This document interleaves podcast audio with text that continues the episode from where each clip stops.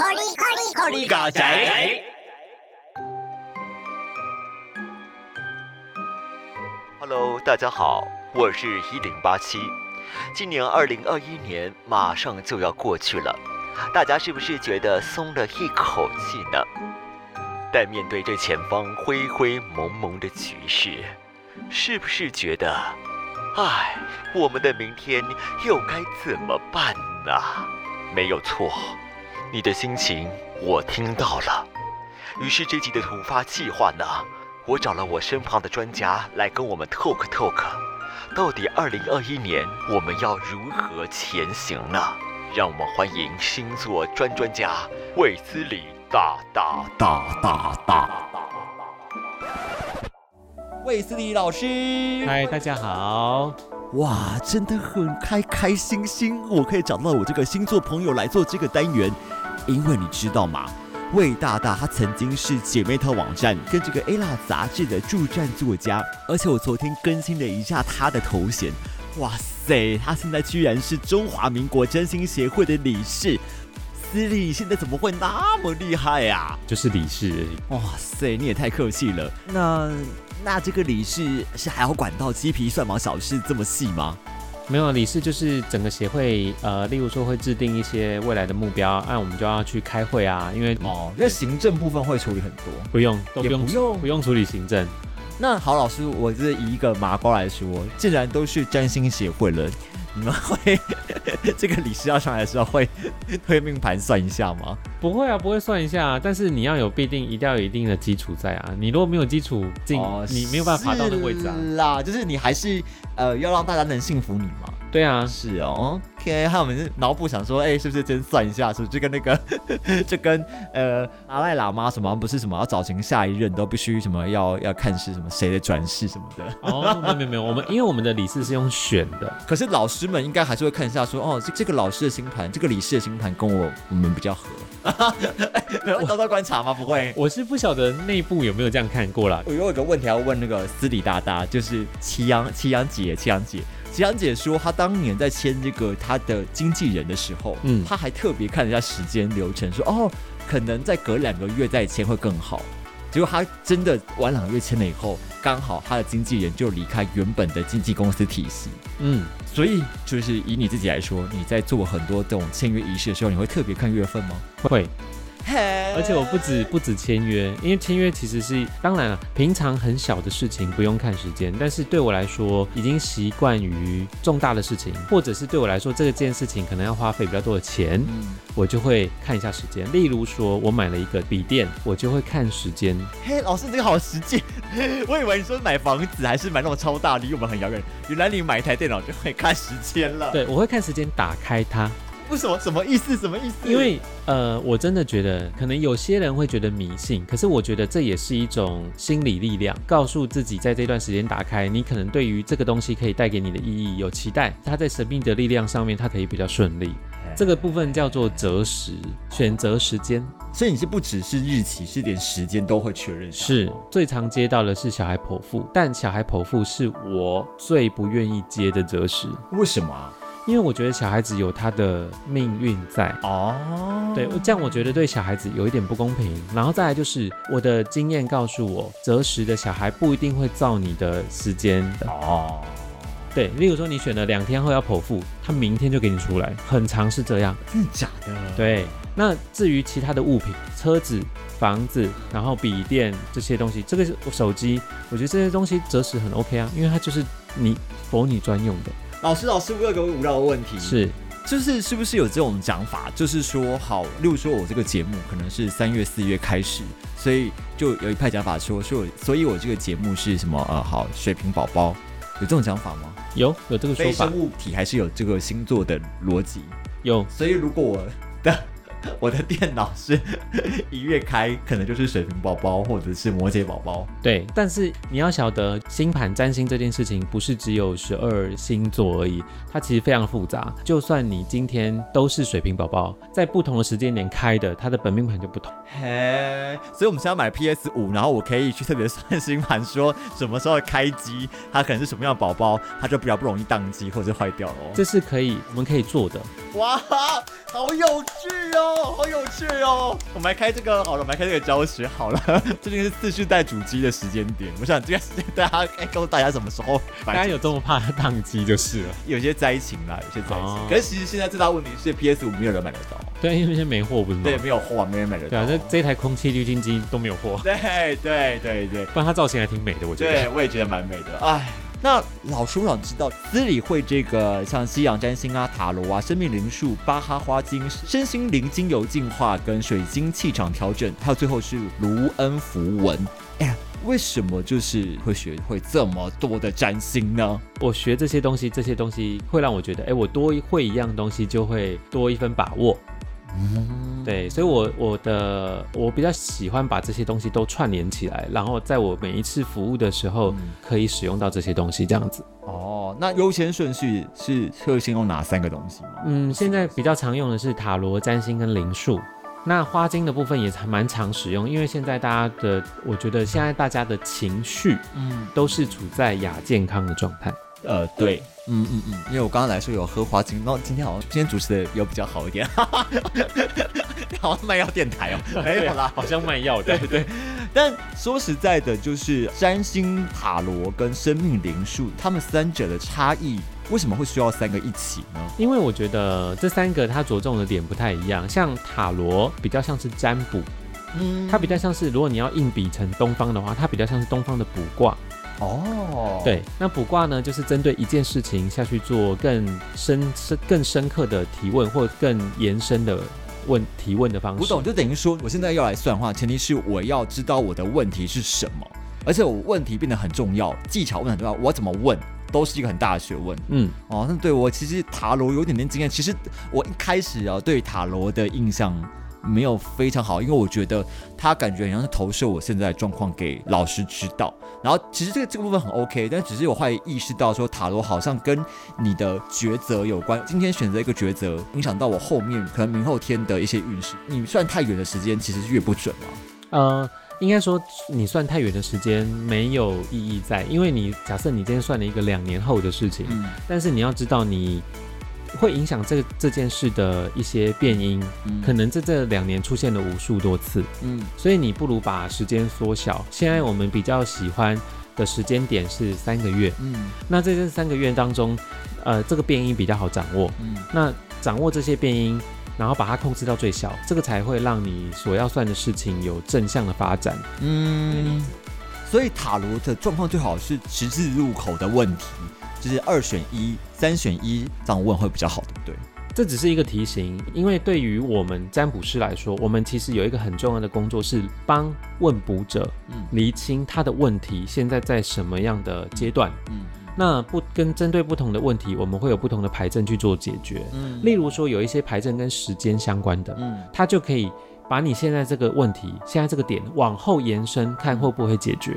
会不会是你所要的局面哦？哎，所以这样子就是说，如果你时间要越往后推延的话，它其实就越适合呃辅佐这个占星的部分，对不对？对，因为占星它所要看的时间是比较长期的一个期间的状态哦，我懂，就是是那个唐立奇老师一讲说哦，各位朋友们，我们现在木星进入三宫，各位是不是觉得自己要飞黄腾达了呢？就是这个进入宫位的问题。对，没有错。哦。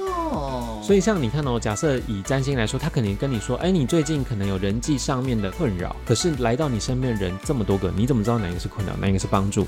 那这时候塔罗就出现了，塔罗就会可以帮你看这三个人当中哪一个是你的困扰。这两个工具其实可以搭配的，合作无间。哦，那老师什么是生命灵数呢？生命灵数啊，它比较像是如果硬比成东方的话，比较像是八字。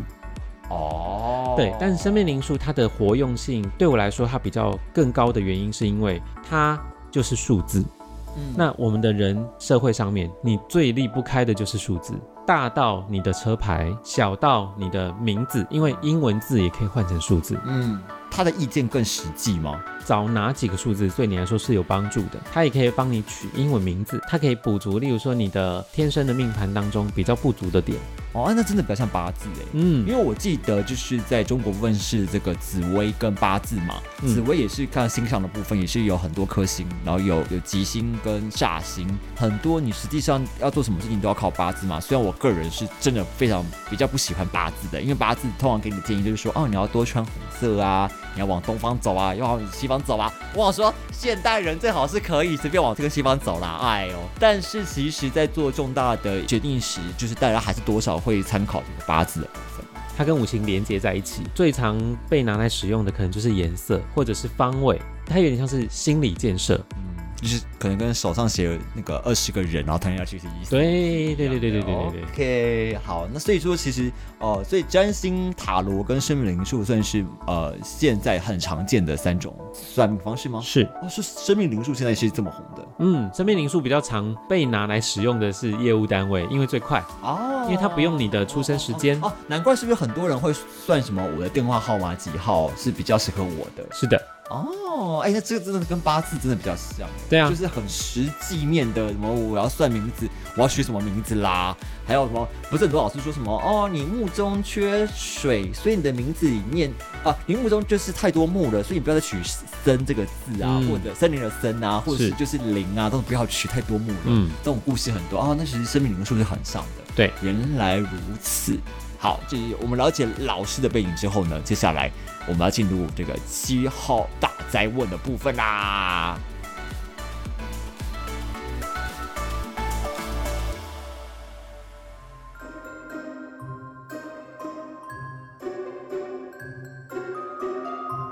哎，七号大灾问的部分呢，首先呢，我想问一下，哎，老师，明年的这个 水逆是几号？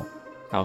今年的水逆呢，二应该说二零二一年的水逆呢有三次，嗯，好，一次发生在一月三十号，哦，对，过年前呢，过年十号过年嘛，对，就马上就发生了，对，一月三十号，那持续到二月二十一，然后逆这次逆行在水平，哦，在 在水，我是水瓶，所以我很紧张，什么意思？是水瓶座的比较水吗？我们等一下可以来好好讨论一下水逆到底。真正的含义是什么？好，第二次的逆行在五月三十号，嗯，逆行到六月二十三。那在什么星座？双子。这一次三次都是在风象星座啊。好，OK。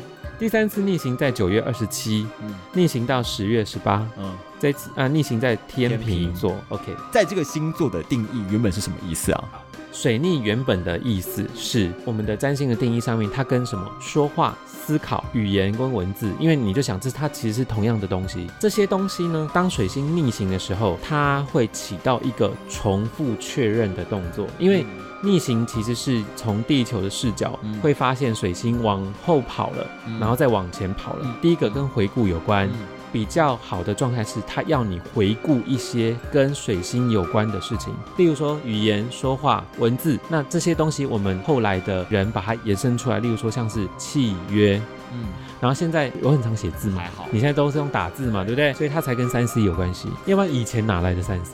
对耶。所以现在只说什么哦，水逆时期就是三 C 产品会坏掉，其实不一定，不一定。它只是让一用一个方式让你去回顾啊啊！你的意思后面会一直 repeat 做这件事情，是，所以你就觉得好像是电脑宕机，重新再做一次，是，是不是也代表说有可能我今天交稿被退货要重打？没错，其实蛮常发生在这个状态的。哦，那有些人甚至有时有人说水逆的时候常常坐错车，嗯，例如说水逆的时候常常塞车，交通不好。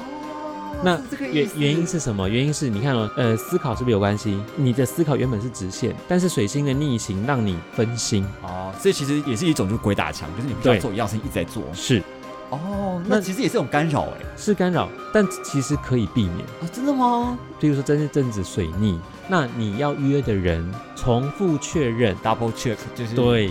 比如说我今天带了电脑出门，我可能再多带一台电脑。好难哦，这这有点难呐。但是带电脑出门前先检查一下嘛，对不对？先检查一下功能有没有问题。也是。对，其实水逆真的没有那么可怕。那发生在水瓶座是什么意思？发生在水瓶座，呃，因为它发生在水瓶座一宫，所以对于水瓶座而言，更能够感受到那个重复再来的这 这件事情。好，譬如说呢，就要小心。例如说，你录的东西是不是就不见了？好可怕！哦，对，然后再就是水瓶座呢，原始的定义跟资讯跟科技本来就有关系，这类型的东西上面的问题。哦，所以说是大方向不止水瓶座，是所有星座都必须要关于是没有错，因为水瓶座也跟社团有关系，也跟以往的参与过的团体有关系。所以说，例如说你想找回以前的团体的某个人呢，哦，这时候也很适合回顾。哦，所以水逆其实也有好处，它可以帮助你回溯那些事情，让它弄清楚。哦，了解。那那双子跟这个天平呢？譬如说，好，以天平座来说，天平就是伴侣的关系，更好去处理你跟伴侣之间的问题。水星逆行会逼你去解决这件事情，而且是用谈的，说翻旧账吗？蛮有可能翻旧账的，啊。但是之所以成为旧账，就是因为你没有处理啊。也是啦，就是一直都积欠着不处理，所以迟早要面对。是双子，双子，双子，因为双子座跟说话有关，所以可能他会被检讨，更跟你的兄弟姐妹、你的邻居这些都有关系，所以你的议题会在这些人身上打转。那老师，我问一问，逆行这件事情其实是很常见的吗？很常见呢。那水星逆行其实是每年都会发生的事情吗？对，每年基本上都一定会有两次。除了水星，每年除了水星会逆行，还有什么会逆行？其实所有的行星当中，只有太阳跟月亮不会逆行。其他的都会逆行，尤其越远的逆行越久。哦，像冥王星、天王、海王、冥王这三颗星，基本上一整年当中可能有一半都在逆行。那为什么只有水星逆行会不会特别大家拿出来讨论？第一个是水星，它最贴近我们的生活，因为我们每个人都需要讲话，我们每个人都会思考。所以它最常拿来被提出来，但是其他的也很重要，像金星，金星跟你的情感有关。当它逆行的时候，可能在情感上面就会有一种从头再来。嗯，好，那像火星，火星跟行动有关，也是一样会有从头再来。大家不用把逆行想得太可怕，真的，但是就不用做事了。对啊，水星逆行，某程度而言。是因为它跟事业特别有关系吗？只是因为你的事业常常建立在契约上，常常建立在口头的沟通上面。然后三 C 产品的解读跟水星比较有关系吗。是，好啦，那所以等于说水星逆行也是一种被操作出来的一种，嗯，可能因为大家真的会觉得，第一个很常发生，第二个是其实人有一个特点，当你特别要注意某件事情的时候，它就会特别显眼。例如说，大家可以试试看，注意看看你身边是不是常常看到五这个数字。你就会一直注意到五这个数字出现，这个其实是人脑的一种原始的作用，不用把这件事情放得太大，因为你越把这件事情放得太大，你就会觉得你身边充斥这类的事情。知道，好了，但是就觉得好了，但至少是一个话题了。OK，那我们接下来下一个问题，第一题是二零二一年呢，马上来到了这一年呢，这个 Podcast 运势会如何？哎，我先讲一下，就是。因为其实很多人都会觉得说，今年的 podcast 大崛起有一个很大原因，可能是因为疫情的关系导致的。嗯，在美国来说，听说因为呃居家隔离那个月的时候呢，在美国的麦克风销量有因此变很高。嗯哼，嗯，台湾的部分大概三月四月疫情高峰的时候，伴随着台通跟骨癌的爆红，也见证了 podcast 的快速成长期，累计到现在呢已经有六千多档的节目。那也的确发现现在新节目的开设跟能够出现的机会呢，大幅的下降。当然，想当然耳呢，就是二零二一年 Podcast 的运势会如何？会不会成为昙花一现呢？或是进入一个沉潜衰退期？嗯，哎，老师，你觉得呢？星象来看的话，好，因为当然星盘上面不会直接跟你说，哎，你问说 Podcast 运势如何，然后就会显示出来。但是如果以呃整体的状态来说，天王星。天王星跟科技有关，哎，好，然后它进了金牛，它其实进了金牛好一段时间了。那金牛座它掌管我们的身体的部位的喉咙，那是不是就对应到声音？哦。对，所以说，其实我你要问我说明年的状态怎么样？我觉得整体来说它会是好的，呃，甚至就有人说，哎，未来这段时间你可以多多露出你的脖子啊。哦，对对对对，这脖子可能漂不漂亮啊，好不好看啊？这可能是一个重点。锁骨啊，金牛管的。哦，哇塞！更加上木土啊，木星跟土星都在宝瓶，宝瓶也跟科技有关，然后宝瓶也跟去中心化有关。去中心化，对。那譬如说，以往我们在听电台，电台是不是一个中心？很多听众就围绕着这个。可是 podcast 变成是每一个人都可以是一个中心。两个意象来说，它都象征未来的一年，呃，表现我觉得会是不俗的哦。但是因为宝瓶座象征创新，所以。未来一年一定会刷掉一波跟风的人。对。就像日本红我们台湾的珍珠奶茶的时候，又会觉得说，到底珍珠奶茶能不能在日本能够留下来，还是只是一波的，就是免洗流行文物？那这个 podcast 本质上呢，至少还是可以维持一定的热度嘛，它还是有有机会被留下来的。是你只要够创新，够有点，嗯，因为宝瓶座它呃，你如果跟别人一样，就不是宝瓶所管的。那但是创新又不能到很光怪陆离的状态，依循前面的可能是规则或者是类型，然后你去做你内部的形态的创新，这样子不太可能是不按牌出牌的爆红吗？嗯，不太可能是这样子，对，不太可能是这样子。哦，那。第二想问的问题是啊，Podcast 是什么样的这内容的题材会比较容易有人气，或者比较容易红呢？现在的主流国际新闻嘛，或者是政治类的，在最主要的还是理财跟英文嘛，知识上的居多。然后有趣情的话，我自己的观察是灵异啦、真实犯罪啦这些东西还是是比较主流的。像我们这个 A C G 就是一个。爸妈是不好，当时走错路没有啦，就是还在独秀，一直对还在茁壮的一个一个一个族群啦。那明年什么题材是？就是老天爷感觉会那个运势会比较好的。以题材来说的话，我刚刚有说了，木星跟土星进去宝瓶，那宝瓶座这个星座的特质本身就跟社会观察很有关系。然后再来就是一些时事的话题，除了就是对于社会的讨论啊，呃，不能太无趣，它必须是要有趣的。然后再来就是它必须得要平易近人。嗯，对，因为如果因为宝瓶座不是一个束之高阁的一个星座，束之高阁比较像是前一个摩羯座，很艰深的东西，或者是很你听了不。会无趣的方式来讨论，我觉得会是一个重点。然后海王在双鱼座，双鱼座是一个需要疗愈跟陪伴的啊。假设以 YouTube 来说的话，你看着那个荧幕，它你会。感觉到那个距离感，嗯，可是声音是比较没有距离感的感觉。是，司理刚才讲这个点，我自己也会在思考啦。因为其实 Podcast 相对于就是 YouTube 来说的话，嗯，知识人士比较多，所以其实有一派路线一直想要走这个呃比较学术啦、理论型的东西。大方向来说的话，现在年轻人是越来越喜欢听比较干话类型的东西嘛。包括我们前几年还是比较干话、比较轻松的状态，听起来就是说明年的星象大方面来讲，比较有利于幽默的这群人会优先出。出现对，没有错，是。然后第三个就是因为天王在金牛，金牛座呢，除了跟声音有关以外，它还跟钱有关，所以财经类的或理财类的，应该也会蛮蛮受到欢迎的。嗯。就等于说，就是他们今年这么抢眼啊，明年也会很抢眼啊，对。对，但是，但他，但如果说这样子的台，他可能啊，这样子的节目一直用台广播上太久，那可能还是要艰深的知识变得比较平易近人，会是比较好的。嗯，Parkes 的部分呢，我想还是会有人想要走那种又大又硬的命题跟论述啦，那种含金量很高的。不过我们讲一下，我们讲的这个运势呢，可能像是天气啦，你还是可以在雨天呢做晴天适合的生意，只要你。比别人加倍努力呢，我相信一定是会大成功的。没错，就是你要比别人更努力，然后更受挫，更有受挫力这样子。我们刚刚讲完了这个明年的 Podcast 大灾问之后呢，接下来要问一些就是啊，我我我也蛮关注的。对，第一题呢是明年赚钱的这个星座前三名。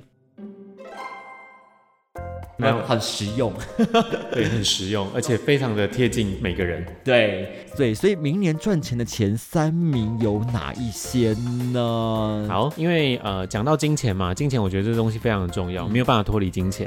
那明年二零二一年金钱运的前三名呢？第三名呢是巨蟹座，巨蟹座，对，巨蟹座，一颗非常大的吉星进到跟有关投资理财的宫位，嗯，所以说明年巨蟹座，我把它放在第。三名的原因是你可能可以会因为投资而会有不错的收入，但前提是你要懂，不懂就是赌了哦。对对对对对，所以不懂的话是不是比较像偏财啊？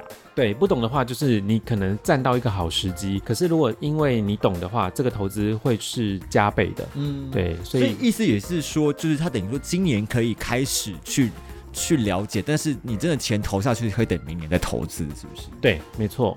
那老师，那个巨蟹座的人是呃，明年一月，接下来几天之后就可以投了，还是上半年、下半年有一个大概的时间是比较适合投钱进去做投资的时候吗？好，如果你是平常就已经有在投资习惯的人，我是觉得明年一开始就可以了。哇塞，现在二十几天后就可以投资，可以拿钱出来了耶。对，因为其实你平常已经要投资，你有那个你你有那个雷达，你有那个嗅觉，那木星它会帮助你在这件事情上面更加的幸运。但我要说，二零二一年的星象蛮特别的，因为它的木星跟土星都在同样一个位置。哦，那木星呢是吉星，嗯，它会有给你好运，给你机会，给你资源。嗯，但土星会给你限制，会给你压力。对，所以矛盾哦。对，但这两件事情不会抵消哦，不会抵消，抵消，他们是不会抵消的。所以你的以巨蟹座来说的话，他的投资必定。承担着压力、风险，可能还有限制跟责任，但你会得到你要的机会，你会得到你的好运，所以我才会说要懂，而不是用呃用猜的。你必须要付出很庞大的努力，才办法获得这个。嗯，木星可以帮助你，不用到很庞大，你只要努力。在这件事情上面，它就会有收获，但你不能不努力。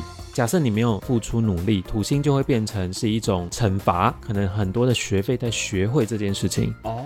可是如果你是有准备的，这颗木星会帮助你，你的眼光会特别的独到。嗯。哦，然后你的得到资讯又会特别的对你有来说有帮助。OK，那还不错啦，还不错。然后那第二名呢？第二名呢是金牛座。嘿，守财奴，哎，没有，哎，讲守财奴会不会生气？应该还好啦，呃，可以标榜的的头衔。哎，说实在的呢，我有听过这个吴淡如前几名的理财节目，哎，他们讨论到你要如何致富嘛，所以你可能要选择房地产或是存股票这样的动作。哎，所以首先呢，你就必须对你的资金来源呢，必须要有自制力啊，你必须每年存股嘛。所以这种自我的把持能力呢，哎，我想也就是这个金牛座应该超强的吧？对。那这个个性先天条件非常好的金牛座，为什么明年是最赚钱的这个前几名呢？因为金牛座它的木星进到了它的时宫，那时宫这件事情呢，它跟事业有关。对于金牛座而言，明年是会受到很多可能是事业上面长官的关注，被长官关注，你自然就会有机会有更好的发展，那自然就会有更多的钱。他第二名的原因是这样来的，所以他等于说他是更实际的，就是本身的事业自然会有机运来找你，所以你因此而赚钱。是的，没有。相较于刚刚的这个巨蟹座，他还必须要去投资，必须要主动出击来说，他是被动的，会有人来找他。对，因为以投资来说，你可能那个。不不确定感会更强，可是时工的话，你知道你你知道你被关注，你知道你被赋予重任，你只要好好的做，基本上不会太差。哇塞，哇，要扒一下金牛的大腿了。那我们就需要最需要扒大腿的第一名是哪个星座呢？好，第一名呢是摩羯座。但我这样说，我说出摩羯座，可能很多摩羯座都不会认为是自己，因为对于摩羯座而言，他会成为第一名，是因为木星进到二宫。嗯，对。那不要忘记了，今年木星跟土星是一样的，嗯，在同样一个位置。呃，摩羯座而言，他可能会觉得钱的确有进来，但是我可能要付出去固定的钱，就是他那个钱是有进有出的。可是以金钱运来说是不错的哦，对，所以对于摩羯座而言，有一个建议，嗯，就是你可以把钱花在你一定可以回收的东西，例如说房子哦。明年的摩羯座是本身就会有工作来找他吗？他可能会有很多金钱的来源可以进来，例如说你可能业外的一些收入，不一定是投资吗？不一定是投资，但是整体而言，他的金钱运是良好的。我觉得摩羯座辛苦的日子已经远去了，之前的辛苦。是心理的辛苦，嗯，现在的辛苦是实质上的辛苦，但是实质上的辛苦，你知道那个东西会过去。我印象中摩羯座是不是一个算工作狂的的星座？对，所以对这种呃身体劳累，可是会却赚到钱，他们会觉得很满足，很开心的。所以他们宁愿就是要呃身体劳累，但是赚到钱，也不要就是心里就是在那边就是纠结跟纠葛。对啊，因为他们会觉得那个心里的劳累是一种好像无止境的期待。哇，我没得到啊！哇，他们就是走出一片辛苦的的时机点了，恭喜你们！嗯，那我们刚刚讲到嘛，就是以上呢就是我们的这个金钱的部分。那我们不是讲嘛，就是事业桃花两得意嘛。那接下来就要讨论桃花的部分。既然没有赚那么多钱，那至少要桃花吧？那桃花呢？我们来看，一样看前三名好了。第三名呢是白羊座，因为木星这颗吉星呢进到了十一宫，那十一宫这个宫位呢跟大环境、大群体有关，也就是说它会让你会有很多的社交的机会，嗯，然后会有很多的朋友的邀约。好，那这些东西都可以有助于你展示、展现你自己的魅力，但前提是你自己要把自己整理好哦。所以还必须要先整理好自己，然后再出发。对啊，就像有姻缘来按你的门铃，但是你都很邋遢去敲、去开门，他也不会理你啊。哦，哎，老师，我个疑问，就是在星座上面的这个桃花，它有包含就是可能在于社交跟人缘的部分吗？有。所以等于说，如果我是很想要能够多交点朋友，或者是新认识一些朋友来说的话，看桃花运也是可以当是可以的标。对，像以白羊座来说，它就是增加的是社交的运气。哦，那会把它列在第三名的原因，是因为因为你多社交，自然你被看到的机会就会多。那可能就会中间就有一些桃花的机会，就像你那个你的交友档案一直在那个 app 里面的，帮你置顶了，所以一堆人看到你的状态。是的，没有错。OK，那第二名的部分是谁呢？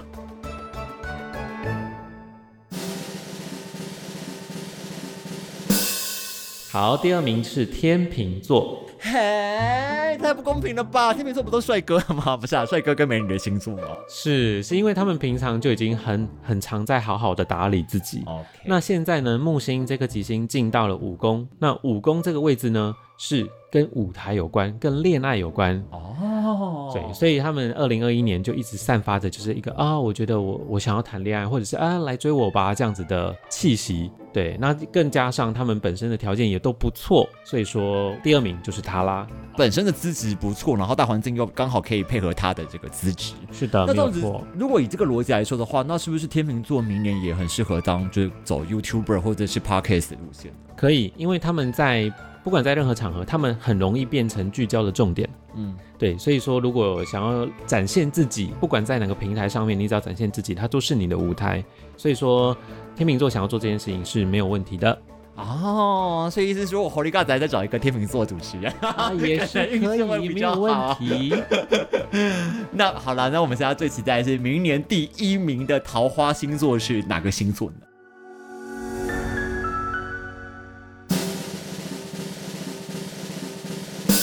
好，第一名的桃花星座呢是狮子座。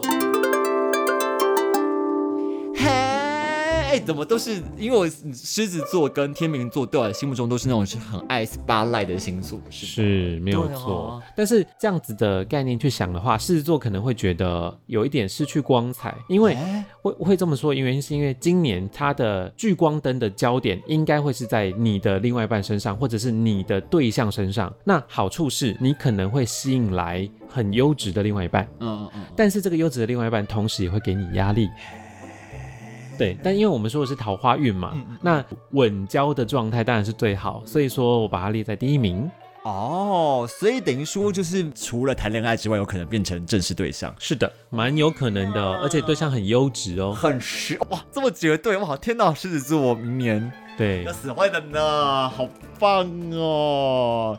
哎，桃花最旺的时期有有分，就是上半年、下半年。二零二一年的一开始就已经有这样子的力量进来了，所以其实甚至有的狮子座在现在已经有所感觉，就是哎，他接触到的人都已经等级不同。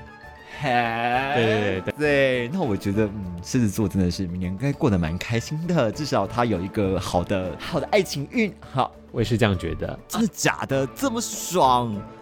不过呢，诶，听到这里呢，我想呢，如果你的星座没有上榜也没有关系，因为我们等一下呢会把每个星座都会聊聊我们明年可以把握的部分。但我现在呢，想要把时间倒转到今年八月的时候。斯里呢，在我的社交平台中呢，抛出了一篇让我的周遭好友都很好奇的文章。他说呢，我们大家呢，都将遇到千年一遇的重大星象。有五颗星呢，都将在摩羯座相合，尤其是冥王星、木星、土星。哎，至少呢，这三颗星呢，这三千年来都没有在摩羯座做这个相合的动作。哎，司礼，这到底是什么意思呢？好可怕的感觉哦！木星跟土星他们定期就会合在一起，所谓的合就是两颗星碰在一起，所以他们其实碰在一起其实是很常见的事情，很常见，只是它那个周期蛮长的，周期大概二十。十年左右。二零二零年的十二月，嗯嗯，他们再会再碰在一起一次。那这一次会觉得千，我会写千年一遇的原因，是因为呃，除了这两颗星，另外的这三颗星都在同样一个摩羯座出现，还加上了一颗走的最慢的冥王星。冥王星走一个星座，平均要十几年到二十几年。哦，哎，老师，那我想问一下，这个木星跟土星这样很靠近的时候，就所谓的相合的时候，会发生什么样的事情？那这一次又加上了冥王星，又会怎么样呢？木星跟土星呢？因为他们二十年一次嘛，我们通常呢会把它觉得它象征是一个新的时代的开始，一个一个阶段的开始。那以往木土的合相，木土合在一起那一年，通常都不太呃不太安定。嘿，对。甚至在占星界有一个传说，就是木星跟土星合在一起选出的那一次的美国总统都做不完任期，真的假？对，这是一个占星界都知道的一个趣闻。呃，选出来的这一个到底能不能做完任期，其实大家都在看。啊，是这样子。可是这样子不是，我会觉得这样不是很衰吗？因为他这个木土合相就是一次就是二十年嘛。对，所以你的青春岁月刚好是不在木土合相的话，就会比较顺利嘛。也不一定啊，因为他们还是会有一些比较强硬的角度啊，运势来说不一定会比较顺利，只是它是一个时代的开端。啊，时代的开对一个新的时代的开端，也不一定对你好或不好，因为你可能是适合是在一个开创的年代，或者是你就是一个适合就是适合乱世，他就会变成一些英雄安定的状态。所以等于说，你看嘛，前面已经这么多人都已经卡好位置，嗯，你就没有办法往上爬的很快，因为你必须要在一个动荡或是重新洗牌的时候，你才有办法出现嘛。对，因为它会卡很紧啊，哦，所以看每个人的状态是怎么样。对，所以木土合相是好是坏就不一定。那加了冥王这颗星是。冥王，因为冥王星这颗星的特性，它习惯把一些已经具体呈现的东西打坏。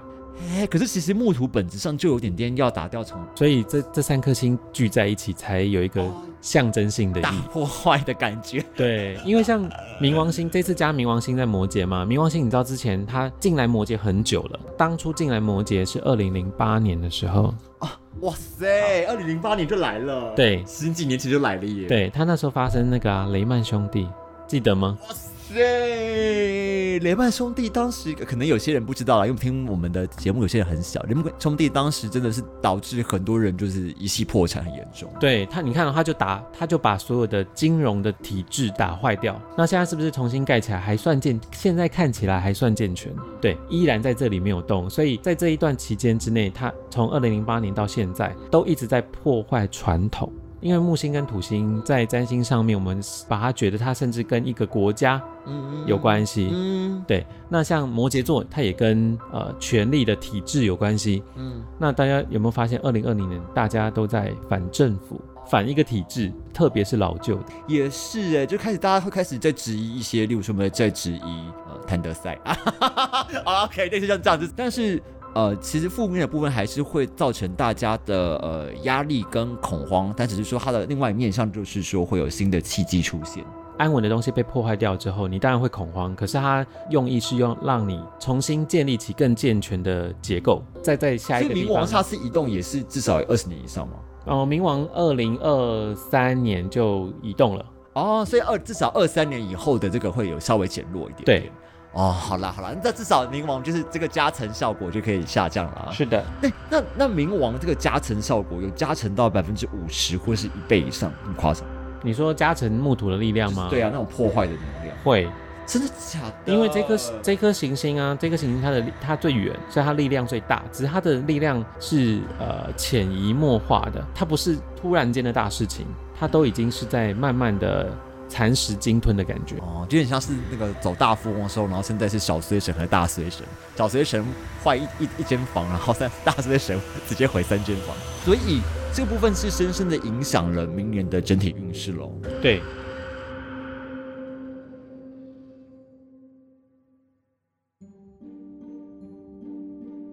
对。因为至少我刚才说二零二三年之后嘛，其实他真正的进去正式进去摩羯座，因为他会顺行又逆行，真正离开摩羯座进去宝瓶是二零二四年哦。对，但你二二零二三年你就会后面的几个月就会有感觉哦，就是你就会感觉即将风向要转变的感觉。那我们好奇一下，就是明年的大运势来说，它大概是怎么样？明年大运势，因为木土都在宝瓶嘛，所以宝瓶座所呃彰显的一些东西就会被被看见，不管是好的或不好的啊。那宝瓶座好，我们呃宝瓶座跟科技有关，嗯，跟网络有关，嗯，对，所以你看到是不是现在五 G 很盛行？然后可是现在木土即将要进去了，所以。木星就代表好运，就代表利多。网络这件事情，你会先看到利多，你但你也会随即而而来的土星也会加成在上面，你一定会看到它必须付出某种代价，或者是我们开始会检讨宝瓶座特质。我说的不是宝瓶座的人，而是特质带来的一些啊，我们需要面对的问题，例如说。科技冷漠啊，所以等于说有创意的人有机会了。二一年创意，你有创意的人，然后或者是你本身是一个很喜欢求新求变的人，都是非常适合的。搞怪创新，然后或是新创产业都是很棒的。对，嘿，那这自己蛮好的啦，就多了很多新的机会。是的，哦，那其实这样听起来，明年也不全然是可怕的。没有啊，明年我觉得明年可能对于大家而言可能会有点乱。然后没有安定感，但是整体而言，我觉得是是一个新的契机。那会比今年可怕吗？你说可怕吗？我觉得再可怕也没有呃现在可怕，因为我觉得现现在大家的那，比如说疫情的关系啊，大家都觉得啊风声鹤唳，好像去哪里或者去外面都会怎么样之类的。但我觉得二零二一年不会这样子了，但是那个威胁依然存在，可是你不会被这么多恐惧感所淹没啊。那就好，那就好，不然口罩加一直下雨的台北，哇，真是快疯掉了。好，以上呢就是我们猴力尬宅二零二零年中特别计划的第一单元。哎，是不是觉得没有听到你的星座很不过瘾呢？我们下个星期会来跟卫斯理斯理大大来聊聊这二十年一次的重大星象，对于明年每一个星座到底应该把握些什么呢？唉，OK，报告完毕。我们下礼拜见喽，拜拜。